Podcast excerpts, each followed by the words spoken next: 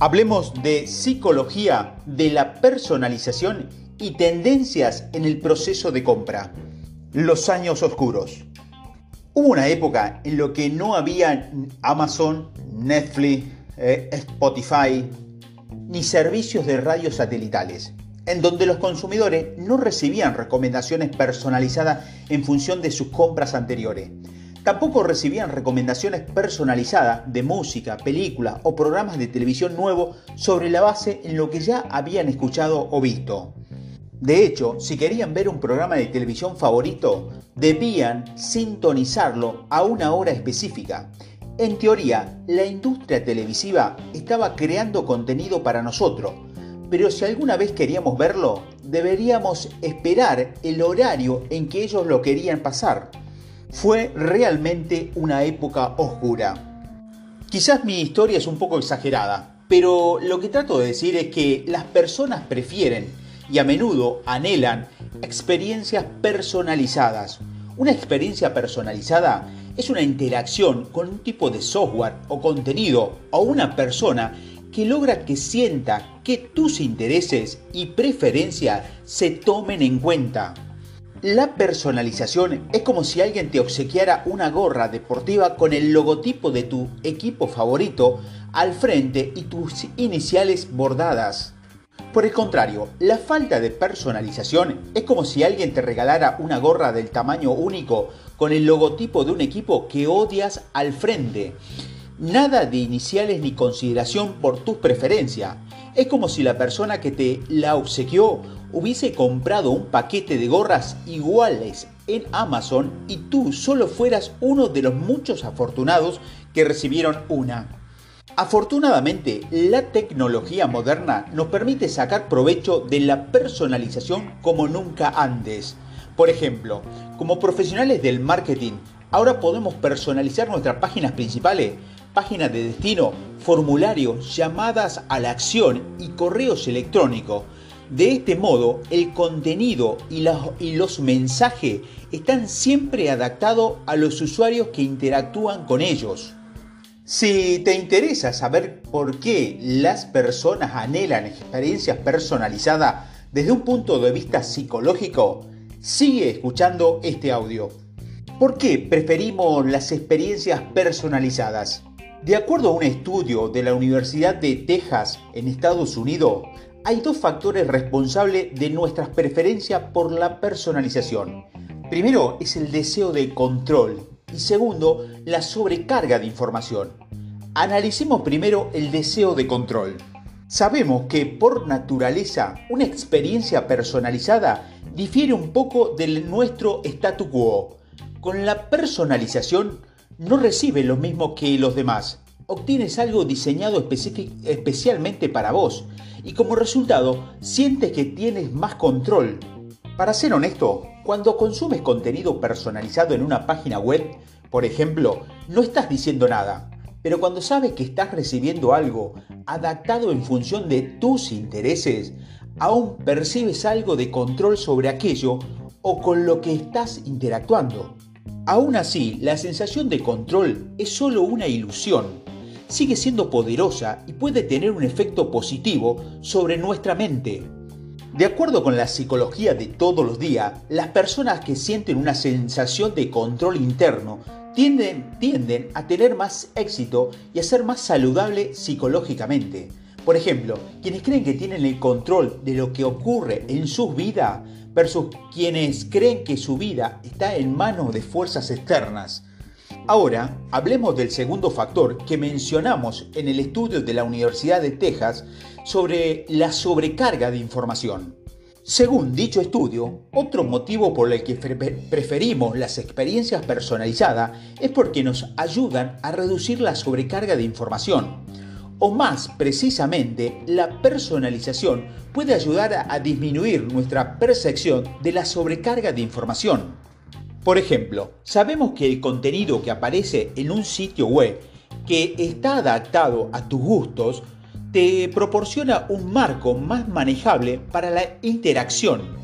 Con la personalización no, recibes y consumes miles de recursos del mismo tipo, sino que recibes idealmente la información exacta que estás buscando. En consecuencia, nunca te sientes sobrepasado de información. Preferimos lo que es relevante para nosotros. Desde luego, la noción de que la personalización puede satisfacer nuestros deseos colectivos de control, además de reducir la sobrecarga de información en nuestras vidas, solo se aplica cuando sabemos que la personalización está presente. Piense en lo siguiente. Si no hay señales evidentes de personalización, ¿cómo ver tu nombre en el cabezado de un correo electrónico? ¿Cómo puede siquiera notar que algo se ha personalizado? En este caso, cuando alguien no es consciente de que interactúa con contenido personalizado, los sentimientos de control y reducción de sobrecarga de información están ausentes. Aún así, las investigaciones, incluido este estudio, confirman que las personas prefieren la personalización, incluso si no son conscientes de lo que están experimentando.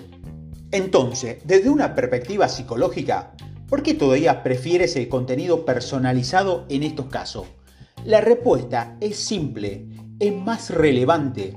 Como seres humanos, nos sentimos más inclinados a interactuar con información que hallamos importante e interesante. ¿Esta respuesta no te parece suficiente? Analicémoslo un poco más en profundidad. Todo se relaciona con el sistema de activación reticular de tu cerebro, que dicho sea de paso, está en mi lista de las 10 sistemas de activación favorita. El, sistema de reticular de tu cerebro, que se conoce como RAS, es la puerta de entrada de la información cruzada para llevar, llegar a tu cerebro y filtra esa información para que tú sepas de qué debes prestar atención. ¿Alguna vez has oído hablar de la atención selectiva o la audición selectiva?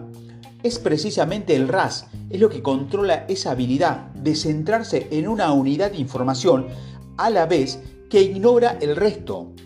La influencia psicológica, más comúnmente el RAS, se asocia con el concepto de atención selectiva, lo que significa que por naturaleza tendemos a centrarnos en información o idea que nos despierta algún tipo de interés. Uno de los ejemplos más comunes del RAS funciona de la siguiente manera. Si te encuentras en una, fiesta con decenas de personas hablando a tu alrededor, es probable que descubras que puedes ignorar fácilmente o alinearte de esas, de esas conversaciones. Es como un ruido ambiental. Sin embargo, en el momento de que alguien dice algo interesante, particularmente, sintonizarás esa conversación específica como arte de magia Gracias a tu RAS, la información importante se destacará del todo el ruido que hay en la fiesta. ¿Sabes cuál es el activador más importante para las personas? El nombre. Llamar a una persona por su nombre es la clave. Debes recordar que el nombre de una persona es, para esa persona, el, el sonido más dulce e importante en cualquier idioma. Recordar el nombre de una persona y usarlo cuando fuera apropiado son las clave para lograr que esa persona se acuerde de vos. Tu nombre es uno de los sonidos que el RAS puede concentrarse con mayor facilidad. Mientras que puedes ignorar fácilmente a ese desconocido hablando a fondo de que se queja de su trabajo o comenta sobre las renovaciones en su cocina, en el momento en que este hombre menciona tu nombre, tus oídos reaccionan inevitablemente. ¿Qué es lo que ocurre exactamente? Te daré mi respuesta científica. Algo, definitivamente algo ocurre. Y si hay evidencia científica que respalda la audaz afirmación. Según un estudio publicado por la revista Brain Resale, cuando las personas escuchan su propio nombre de pila, no otro nombre, se produce una reacción única en el cerebro.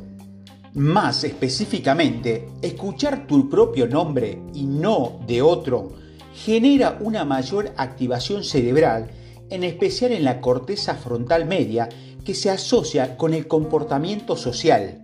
La corteza temporal mediante y superior relacionada con la memoria a largo plazo y los procesos auditivos respectivamente, y cuña la vinculada con los procesos visuales.